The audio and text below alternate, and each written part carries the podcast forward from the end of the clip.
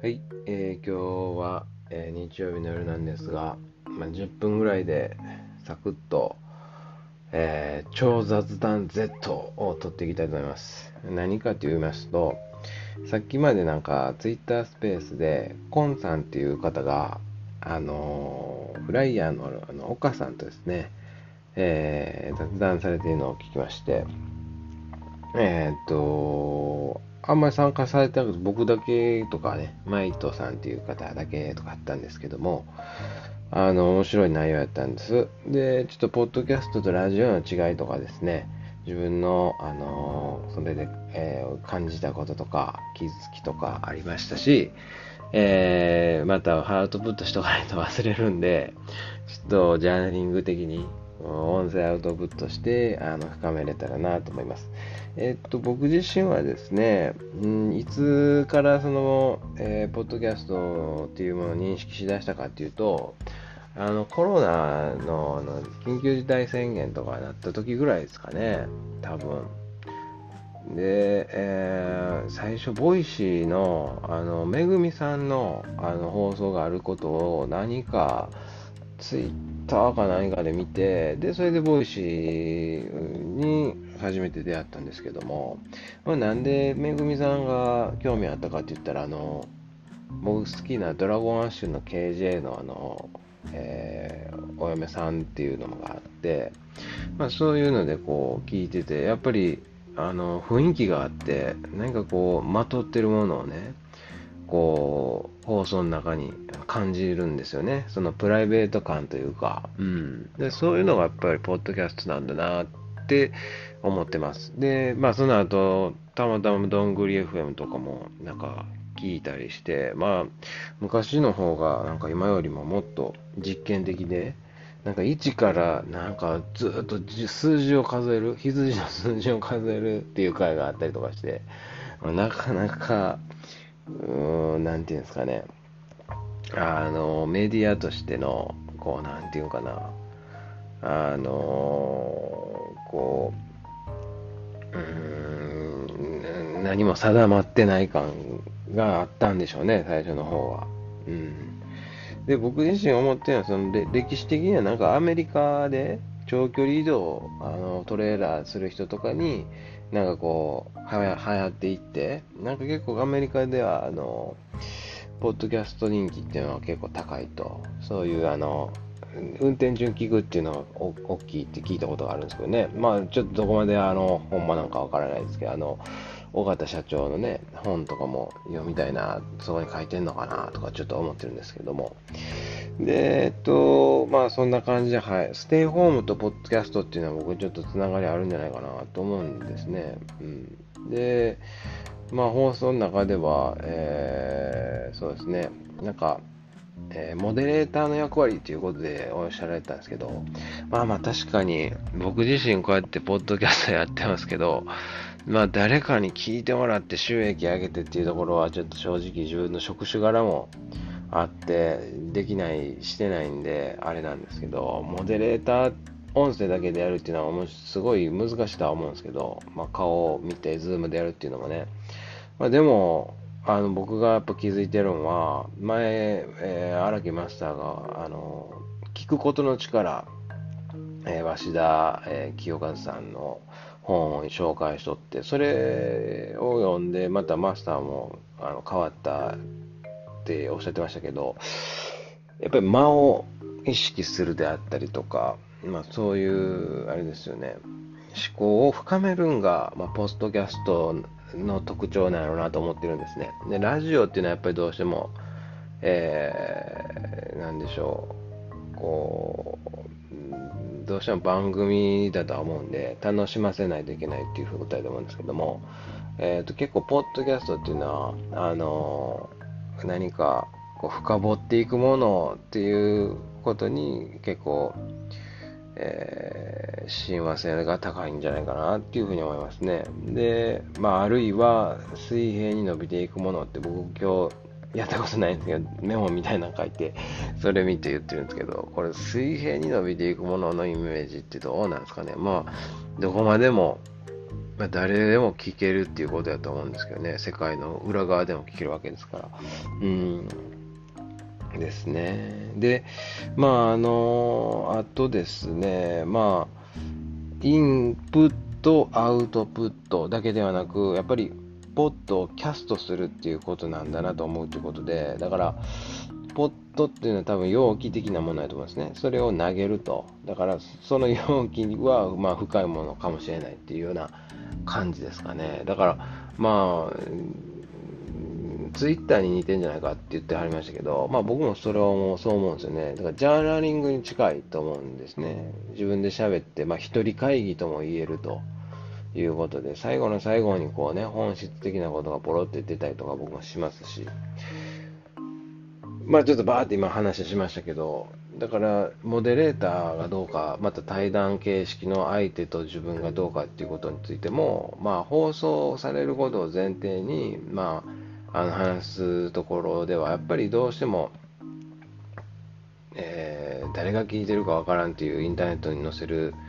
えー、性格上やっぱりあの言葉選ぶことはあると思うんですね。うんだから前僕も自分で、えー、撮った時にあの友達隣にいてね友達とあのライブのあの配信見ながらドラゴンアッシュのロックバンドのね、あのー、配信見ながら、あのー、お送りしたというか、まあ、収録した時もありましたけど、あれもちょっとなんかやっぱりよそ行きの、あのー、なんですか、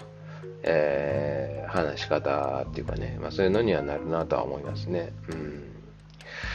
というぐらいことで、えーまあ非常に、ポッドキャストの面白さっていうのはやっぱり目が見えないっていうか、真っ暗な中、音だけで、えー、想像できる。で、その、深みに没入できる。えー、深掘れる。で、リスナーはどうかわか、あの、楽しいかもしれないし、まあ、えっ、ー、と、その、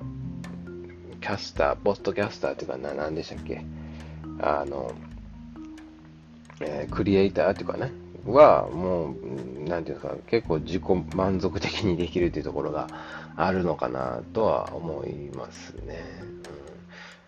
で、面白いポッドキャストでいろいろ、あのあるのが、まあ、ポップライフってやってたかな三原祐希さんっていう人のやがやってるやつとかね。あれも深掘りしまくってますよね。で、リンクがすごい貼られたりとか、あれもすごい情報源やなと思いますね。で、やっぱりながら聞きとか、えー、隙間時間とか、で、やっぱり子育て中なかなかできない学びであったりとか、アウトプットをできるっていう意味ではやっぱり手軽なんですね、ポッドキャストって。うん。で、後から自分で聞き直すこともできるし、うん。で、それで広がってる自分の感世界っていうのは、うん、確かにあると思うんですね。ただそれがやっぱり、広がりはどうしても、うん、なんていうんですか、アナログっていうか、そんな突然広がれないですし、まあ自分の世界は言うてもあくまで狭いもんなんちゃうかなっていうのが僕の見解ではあるんですけども、だからブックラボとかにね、もし入った時に、とてもこう自分のリソース的なものがね、あの賄いきれるかっていう問題が、えー、ありましてね、そういうのがやっぱりちょっとこう、一つハードルになるのかなとは思ってはいるんですけどもね、まあ、あのー、間違いなく素晴らしい、あのー、サービスであって、その、利用者さんの、まあ、えー、雰囲気ではあるとは思うんですが、まあ、ちょっと今自分ではちょっとなかなか、まあ、ね、お金もかかることなんで、それは妻とも 結構相談しなあかんくなるわけなんで、僕はこれはまああんまり、あの、あれですね、うん、妻からはあの私の話聞いてよとか言われるわけでね、あの、イヤホンでずっと聞いてるとね、うん。とはいえそういうこともあるわけで。まあだから余裕がね、できてる、あの、世代の方とかにはすごいいいんじゃないかなと思ったりね、いろいろするんですが、はい。もう10分ぐらい経ったんで、最後ちょっとブックラボについて話してしまいましたが、ちょっとグレーなところですね、そこは。ごめんなさい。えー、それ以外で言うと、最後何で締めましょうか。うーん。うーん、そうですね。まあ、素敵な番組っていうのはやっぱたくさんあるんですけど、ずっと聞きたいかって追いかけていきたいかっていうと、やっぱり、あの、分かれていくとは思うんです。うん。だから、そういう意味では、あの、草の根的な、うん、何かこう、うん、なんでしょうね。知る人ぞ知る的な、まあ、そういうこうメディアであるのかなとは思いますね。ただまあ今すごいポッドキャストする人増えたりとか、まあなんかこう何点ゼロっていう表現表現がよくありますけど、まあなんかこうやっぱちょっと近づ地殻変動というかね、まあ僕が思ってるのは、どんぐり FM さんが、まあ今年に入ってかぐらいから、なんかこう、より内容が、なんでしょうね、こう、いろんな人とかを意識するようになってきてしまった感があって、僕はどっちかというと、昔の、もっとなんか自分たち目線だけで、なんか、むしろこう、あの変にあのマウントを取ら取らマウント取ろうとしてないけどなんかすごい知識を入れてくるとかなんかそういうこうかっこよさがあったんですけど今はなんかちょっとマイルドになったというかそんな感じがしますね。うん。ということでえー、っとだからポッドキャストもなかなか変わってきてると。だから自己開示のレベルがどんどんどんどんこう深くなって逆にこうあのヒヤヒヤすると、まあ、これはノートにも書きましたけど超相対性理論とかでもこうなんかよそよそしさがなくなってきてまあある意味こうなんていうんですかね腹割って話していく感じになってるんですけどそのまま行ってしまったらなんか孝太郎さんが結構エモーショナルな感じになりすぎちゃってなんかそのあと2人のこうリアリスティックなところが、と、ちょっとこう、対立、対立っていうかおかしいな。なんかこう、ちょっと、あの、うまくいかんとこが出てきたりするんちゃうかなと、それは僕自身も常日頃、僕はどっちかってリベラル的に、しかも感情的に、すごいアーティスト的な、よりな人なんで、それは結構こう世間では、あんまこう受けが良くないんで 封印してるみたいなのがあるんですけども。うん。だから、ある種、だからその封印できない、封印しなくてもいい場と捉えあのポッドキャストを捉えてるし、それが、まあ、波長が合う人はあのずっと聞き続けるんでしょうね。だから多分僕にとってのめぐみさんとかね、荒木マスターとかは、なんか波長がやっぱ合うんで、ずっと聞き続けても苦にならないし、追いかけていくんでしょうね。うん。ということで、いや、あのー、結論は、その波長があのー、出てしまうと、なかなかそこは恣意的に意図的にコントロールしづらくて、えー、ポッドキャストの、えー、特徴として、一番根底にあの実はあるものだと。